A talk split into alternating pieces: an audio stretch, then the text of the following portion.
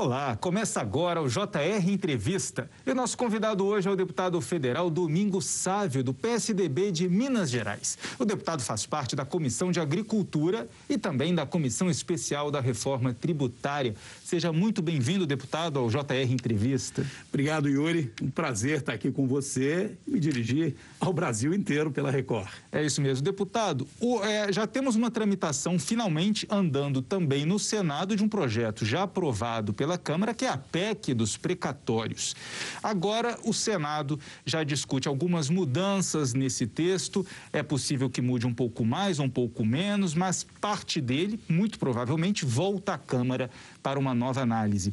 O senhor que participou das discussões, das votações na Câmara, o que acha do texto que está em discussão hoje no Senado? O que, que deve voltar para a Câmara? O que é o mais importante hoje, dentre tantas polêmicas que a PEC dos precatórios traz? Olha, Yuri, primeiro é preciso de desmistificar algumas coisas que vem sendo colocada e que não corresponde à verdade. Primeiro, alguns colocam de maneira sistemática. É a PEC do calote, como se simplesmente não fosse pagar ninguém, e não é verdade.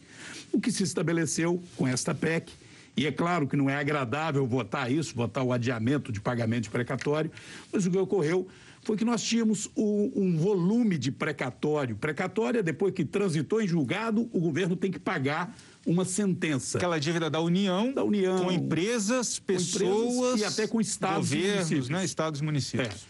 A grande maioria hoje com estados e municípios, inclusive, deste volume que está programado para o ano que vem para o ano 2022. Quase 90 bilhões. Mais de 90 bilhões. E ele praticamente dobrou do que era a média histórica esse é um aspecto que pouco foi falado. De repente, dobrou. Num momento em que a gente ainda vive um pouco as dificuldades do pós-pandemia. O orçamento já ficou apertado. Se nós dissermos, não, tudo bem, vamos seguir do jeito que estava programado e pagar mais de 90 bilhões de precatórios no ano que vem, o governo não tem dinheiro para fazer o auxílio emergencial, o auxílio Brasil, para os mais pobres para milhões e milhões de famílias que não têm o que comer. E outras áreas governamentais também podem ficar comprometidas. Então, entre parcelar em três anos ou deixar milhões de brasileiros sem um auxílio emergencial, eu não tive dúvida. Agora, é claro que é preciso não fazer com que isso vire uma regra é, de, de simplesmente romper com o teto. O Senado, no meu entendimento, está tomando uma decisão adequada.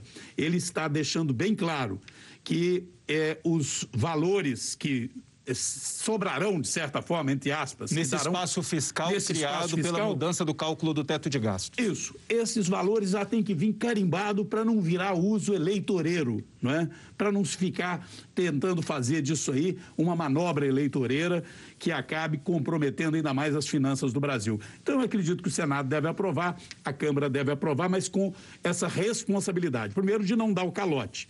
Segundo, de que o uso desse dinheiro seja de uma maneira bem transparente para atender o interesse público.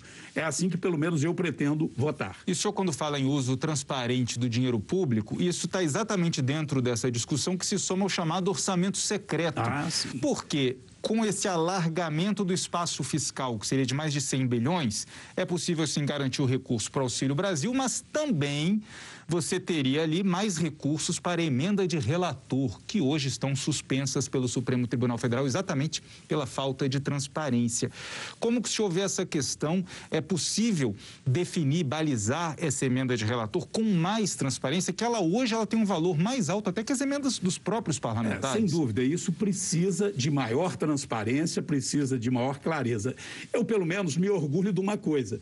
Eu faço questão de que cada emenda que eu destino e quem me acompanha em Minas Gerais sabe disso, eu faço uma divulgação ampla. Eu tenho alegria de dizer: olha, eu coloquei uma emenda para poder fazer um posto de saúde, para fazer uma quadra coberta, para ajudar a pavimentar uma rua. E essa emenda não é o dinheiro do deputado, é o dinheiro do orçamento público que o deputado, como representante público, procura fazer um uso democrático desse dinheiro. Você lembra que no passado havia o tal de orçamento participativo? Falava-se muito nisso antes de elaborar o orçamento, fazia reuniões com a comunidade para ver onde é que estavam as maiores necessidades. Isso ocorreu nos municípios. Eu, quando fui prefeito lá em Divinópolis, em Minas Gerais, eu fazia isso. Ouvia a comunidade, cada uma indicava pelo menos uma prioridade, para a gente poder colocar no orçamento aquilo que a população precisava. Mas o orçamento do relator hoje é exatamente o contrário é, disso. Né? Aí eu não acho que é justo. Emenda parlamentar, na minha concepção, deve ser algo para atender ao interesse da comunidade, que está lá na ponta, porque é óbvio, não tem jeito do governo federal sair fazendo reunião em cada cidade. Por isso, as cidades elegem os seus deputados federais, os seus representantes, os estados elegem os seus deputados e senadores, e eles, obviamente, vão reivindicar uma parcela dos investimentos públicos naquelas cidades que eles representam. Isso tem que ser fiscalizado com maior transparência. A emenda do relator passou a ser algo que gera hoje um mal-estar geral. Então, eu entendo que é imprescindível que já existia emenda de relator, sempre existiu. Só que a fatia que do orçamento era menor. Elas eram feitas é, acrescentando no orçamento aquilo que é chamado RP2, que eram as, é, as rubricas do orçamento que o poder executivo tinha o poder discricionário de executar ou não. Uhum. Com a LDO de 2019, que entrou em vigência em 2020, criou-se a figura de uma emenda de relator impositiva, que ele, como relator, é que diz onde vai ser aplicado. E isso, no meu entendimento, não democratiza o orçamento. Centraliza. O relator é um só. Né? Você tem os relatores setoriais, mas o relator que faz esse tipo de emenda é um só. Então, hoje, nós precisamos de aperfeiçoar esse mecanismo para dar total transparência, porque eu entendo que o dinheiro público tem que ter fiscalização permanente para que haja transparência, que haja decência e ética na aplicação desse dinheiro público. Não podemos demonizar as emendas, dizer, ó, as emendas é que é o problema do país. Não, não é isso. É o mau uso da emenda. Não tem uma cidade do interior do Brasil aí onde você está nos ouvindo. Procure saber se algum deputado já mandou alguma emenda para a sua cidade, verifique se ela foi bem aplicada. O, o correto é isso. Indica a emenda para a cidade e a própria população acompanha, fiscaliza, além, é claro, do Tribunal de Contas, do Ministério Público. E se tiver qualquer coisa errada, nós temos que ser duro nisso aí, que é dinheiro público. É inaceitável. O parlamento tem a missão de, além de elaborar orçamento, de fiscalizar. Agora imagina, se ele tem a função de fiscalizar e ele é que vai ludibriar o povo com emenda, emenda secreta, não, tem que ser emenda bem transparente. Eu acho que nós não podemos voltar a editar emenda de relator sem corrigirmos isso com muita clareza. Agora, entendo que o Congresso deve fazer isso. Não devemos ficar submetidos ao Supremo, porque senão aí volta aquela história. O Supremo começa a querer mandar no Brasil inteiro, decidir tudo, passar em cima do Executivo, em cima do Legislativo, e isso não é bom para a democracia. E, deputado, outro assunto que a Câmara já analisou, que está no Senado, mas não está andando porque a PEC dos precatórios está tramitando, é a, aquele projeto do imposto de renda. O senhor fez parte da comissão especial que analisou o projeto na Câmara. O projeto foi aprovado em plenário, mas está paralisado no Senado, porque há um entendimento ali de que o projeto mais atrapalha do que ajuda, inclusive na questão de arrecadação do governo, porque cobra menos por um lado, a pessoa física uhum. vai finalmente ter né, uma atualização da inflação, então vai pagar um pouco menos, mas por outro lado tem outras compensações que muita gente nesse momento está achando que vai é, trazer mais imposto, ampliar a arrecadação do governo de impostos, ampliar a carga tributária. Como o senhor está vendo essa discussão? Yuri, veja bem, ali ficou muito evidente é, que, do ponto de vista do imposto de renda, seria interessante e foi por isso que nós aprovamos na Câmara para o cidadão, de um modo geral, que paga muito imposto no Brasil. O Brasil é um dos países que mais cobra imposto. E é preciso, sim, uma reforma tributária para que você universalize, que todos paguem, porque no Brasil paga-se muito imposto, mas tem alguns, e por sinal os mais ricos, os mais poderosos, são os que menos pagam. As multinacionais, que não pagam é nada praticamente. Eu não sei se você sabe, mas as grandes empresas cervejeiras do Brasil e também algumas outras mega multinacionais aí da área de refrigerantes, praticamente não pagam imposto nenhum. Usam, inclusive, Manaus para poder fazer uma triangulação e não pagam imposto. Estou falando das maiores produtoras de cerveja do Brasil. Não é a cerveja artesanal, não. Então, o Brasil precisa de uma reforma tributária. Por que, que não está andando no Senado? E eu já pressentia isso. Embora o projeto não, não seja um projeto ruim, ele é um projeto que enfrentou o problema da reforma part... é, tributária pelas metades, ou pior, fatiadamente. Não dá para você pensar em fazer uma reforma tributária, resolver uma questão do imposto de renda sem enfrentar as outras questões. Por que, que não dá? Cria outros problemas. Cria outros. E eu alertei isso durante o processo.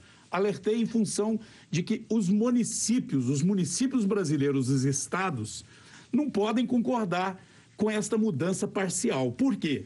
Porque diminui o imposto de renda. É verdade, diminui o imposto de renda.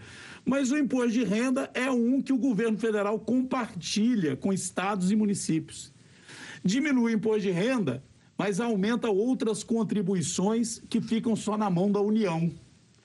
E neste aspecto, os estados e municípios, obviamente, estão agindo no Senado, e lá é a representação dos estados, com os senadores, para que o projeto não prospere. Eu entendo que nós temos que diminuir o imposto de renda no Brasil, sim, para a classe média, para o grande, para o trabalhador, aquele que tem o disposto descontado na fonte, e, obviamente, pagar mais quem são os que ganham muito. Mas quando eu falo ganha muito, é milhões e milhões e milhões de reais por ano.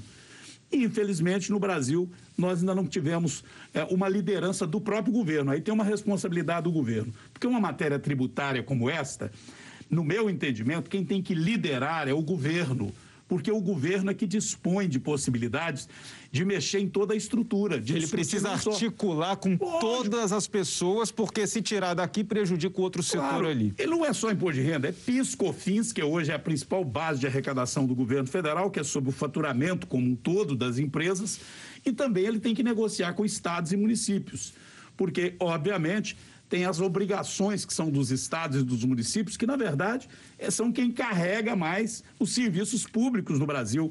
Você vai andar aí nos municípios, você vê posto de saúde é municipal. Escolas, a maioria municipais ou estaduais. Segurança pública, bancada pelos estados e hoje com as guardas municipais. A presença do governo federal é pequena em termos de prestação de serviço direto à população. Agora, o volume arrecadado fica a maior parte na União. O senhor foi no alvo. E você pode assistir ao JR Entrevista na Record News às 7 da noite, no portal R7, no Play Plus, no Jornal da Record, no JR 24 horas à meia-noite e meia e também nas nossas redes sociais. Deputado, esse é exatamente um ponto né, que, é, enquanto estados e municípios precisam de mais dinheiro, não vai passar uma reforma tributária que dê mais recursos de impostos para a União do que para estados e municípios. Onde está o povo? E por falar na população, hoje, com essa crise toda né, de, de pandemia para cá, nós tivemos uma disparada em diversos serviços, preços de, de produtos básicos e um exemplo é o gás de cozinha, que afeta principalmente a população de baixa renda. O que, que pode ser feito para tentar amenizar esse problema? Olha, Yuri, essa é uma preocupação minha que eu venho brigando, batendo. Eu quero até te agradecer de me perguntar isso, porque eu acho que não basta o domingo sábio. Nós precisamos de uma união nacional em defesa do povo brasileiro, que eu vou ser duro aqui com as palavras. Está sendo roubado. O preço do gás da cozinha, de cozinha é um roubo. Mas não tem uma cotação internacional? Nada, tem muita conversa. Tem, claro, o preço do petróleo é internacional, etc. Mas tem. Por que, que eu estou dizendo que ele está sendo roubado? Porque tem um oligopólio, tem um cartel no Brasil. Eu venho denunciando isso, já promovi audiências públicas, convidando a Agência Nacional do Petróleo e Gás. Mas eles fazem ouvir de mercador, eles ignoram, fingem que não é com eles. Mas é. A agência de petróleo, que deveria estar defendendo o consumidor, ela insiste em preservar uma regra no Brasil que facilita esse oligopólio, de termos aí praticamente só seis grandes distribuidoras de gás GLP, de gás que, de cozinha. Que regra é essa que impede novos concorrentes? É, e aí eu vou explicar rapidamente. Imagine, por exemplo, cidade como Brasília, né, ou Manaus, ou Belo Horizonte, ou uma cidade com mais de 200 mil habitantes, é um mercado fantástico, todo mundo consome gás. Por que, que não surge uma nova distribuidora? Você tem ali o revendedor, aquela lojinha de bujão de gás. Aí tem bastante concorrente. Ali tem concorrente, tem 10, 20, 50, 200 lojas numa determinada cidade. Mas o distribuidor, quem invasa aquele gás e quem praticamente define o preço, é meia dúzia no Brasil. Na região norte, Manaus, Belém, é um único distribuidor. Por que, que não entra um outro? Aí você fala assim, ó, é o único distribuidor porque é só ele que produz gás? Não, o gás é produzido pela Petrobras. Esse distribuidor vai lá, adquire o gás e invasa. Ele é o distribuidor. Distribuidor, é o grande distribuidor e que ganha muito nisso. Por que, que não aparecem novos? Porque existe uma regra que não permite a portabilidade do bujão de gás. Olha para você ver, até o telefone celular a gente tem portabilidade, né? você muda até de, de operadora, mantém o um número, você tem portabilidade para tudo. O bujão de gás, as pessoas imaginam o seguinte: não, eu comprei é, um bujão de gás, vem uma outra empresa, eu troco, tem portabilidade. Não, não tem. O que ocorre é que aquela empresa, você comprou de uma empresa A e depois veio o caminhão ou você parou num revendedor da empresa B, você troca o bujão, mas aquele bujão só pode ser usado para invasar novamente gás para a dona daquela marca. Por que, que eles insistem em manter isso? Porque se alguém quiser entrar no mercado, ele vai, digamos, começar com uma cidade, em que ele precisa de fazer 200 mil bujões de gás para tentar chegar em 100 mil residências, né? Revezando ali, tendo dois bujões para trocar. Essas grandes empresas vão lá, fazem uma concorrência temporária, pega esses bujões dele e não devolve para ele. Aí ele tem que fabricar outros, fabricar outro vasilhame. Olha, resumindo, hoje é impossível entrar um novo revendedor porque não tem um bujão universal. Eu apresentei um projeto de lei que cria a figura do bujão de gás universal aquele revendedor que entrar no mercado, ele pode invasar em qualquer bujão que esteja atendendo às exigências de segurança, obviamente, da Agência Nacional de Petróleo. E a Agência Nacional teria que definir essas regras de segurança. Ela se omite. E aí você tem só seis grandes distribuidoras. Essa é a realidade do Brasil. Além do que, no Brasil, você não pode reabastecer um bujão. Você não pode pegar o bujão vazio e parar num local e reabastecer. O carro você pode reabastecer com gás. Por que, que você não pode reabastecer o bujão de cozinha? Porque não querem abrir o mercado. Em vários países do mundo, você reabastece o bujão de cozinha. Isso diminui o custo, diminui muito o custo. No Brasil, a Agência Nacional de Petróleo mantém regras que aumentam o custo para o consumidor e facilita o cartel dessas poucas grandes distribuidoras. O meu projeto pretende resolver isso. Agora, eu preciso que o ministro das Minas e Energia, que o próprio governo tenha interesse em ajudar o consumidor, que está pagando um absurdo pelo bujão de gás. É uma boa briga, deputado. E o JR Entrevista vai para um rápido intervalo. Na volta, a gente fala sobre o peso do PSDB na definição da chamada terceira via na corrida presidencial. Até já. Estamos de volta com o JR Entrevista e aqui com a gente o deputado federal Domingos Sávio, do PSDB de Minas Gerais. Deputado, que confusão no PSDB nessas prévias. Como é que ficou a situação do partido? O senhor acha que depois de toda essa luta, essa briga, o nome que sair aí dessa prévia vai ser um nome competitivo, pensando nesse cenário eleitoral? Olha, Yuri, a democracia tem um preço e às vezes é, embora é, obviamente, a melhor opção é a mais difícil. A democracia é dificultosa. E o PSDB teve a ousadia de ouvir os filiados, é uma coisa inédita. E, infelizmente, escolheu um, um, um aplicativo ineficaz. É um erro. O partido tem e merece ser criticado por isso. Por outro lado, eu sou um otimista. Eu vejo que o PSDB, ele é sim uma alternativa, é um partido nacional, tem bons nomes, os três candidatos que estão competindo são bons, e eu não tenho dúvida que aquele que foi escolhido vai unir o partido. Tem um lado bom nisso aí, Yuri. O PSDB estava esquecido. O PSDB já deu grandes contribuições para o país, como o Plano Real, né, que hoje está aí ameaçado com a inflação voltando. O PSDB criou programas sociais importantes, então ele é de fato um partido democrático com compromissos sociais e com uma visão liberal da economia. Então, essas são coisas positivas, mas que estavam esquecidas. Infelizmente, por um ocorrido muito desagradável, mas o PSDB virou manchete no Brasil inteiro, todo mundo falando das prévias do PSDB. Claro que por um problema que ocorreu, mas não é um problema que mancha a história do partido e muito menos dos pré-candidatos. No momento que definirmos, eu acho que o Brasil inteiro vai saber: opa, o PSDB tem um pré-candidato. E ele terá a obrigação de buscar conciliar uma alternativa para o país, uma boa alternativa, porque acho que é isso que o Brasil está querendo, uma boa alternativa para não ficar preso à extrema-direita ou à extrema-esquerda. E, deputado, para encerrar rapidamente, é, o senhor tem um projeto para ajudar o nosso agronegócio. A gente pensa que o Brasil ele já é uma potência do agronegócio, mas se a gente pensar em commodity, soja, né, produtos de exportação, agora dá para ajudar também do pequeno ao grande produtor a agregar valor aos produtos? Olha, Yuri, sem dúvida, nós precisamos de saber valorizar isso que é a galinha dos ovos de ouro, que é quem produz os alimentos. Nós somos o maior produtor, um dos maiores produtores de alimentos do mundo. Além dos 210 milhões, a gente abastece mais 800 milhões no resto do mundo. Só que aqui dentro do Brasil, às vezes a gente cria dificuldade, principalmente para o pequeno produtor. O nosso queijo Minas. Olha um que exemplo. contrassenso. Você produz um queijo de excelente qualidade numa cidade, ali ele pode ser vendido, tem o serviço de inspeção, mas não pode atravessar o limite do município. Na cidade vizinha, ele já é tido como um produto clandestino. Às vezes é preso, é jogado fora o produto. Então, eu é, fui autor de um substitutivo que simplifica, sem tirar os cuidados com a saúde, que eu sou médico veterinário, sem tirar os cuidados com a defesa sanitária, preservando esses cuidados, mas acabando com a burocracia. Vai ser bom para a grande indústria. Hoje tem grande indústria que o frigorífico quer funcionar dois turnos e não pode funcionar no segundo turno porque não tem fiscal para ficar lá dentro. Agora, o fiscal não tem que ficar lá dentro 24 horas.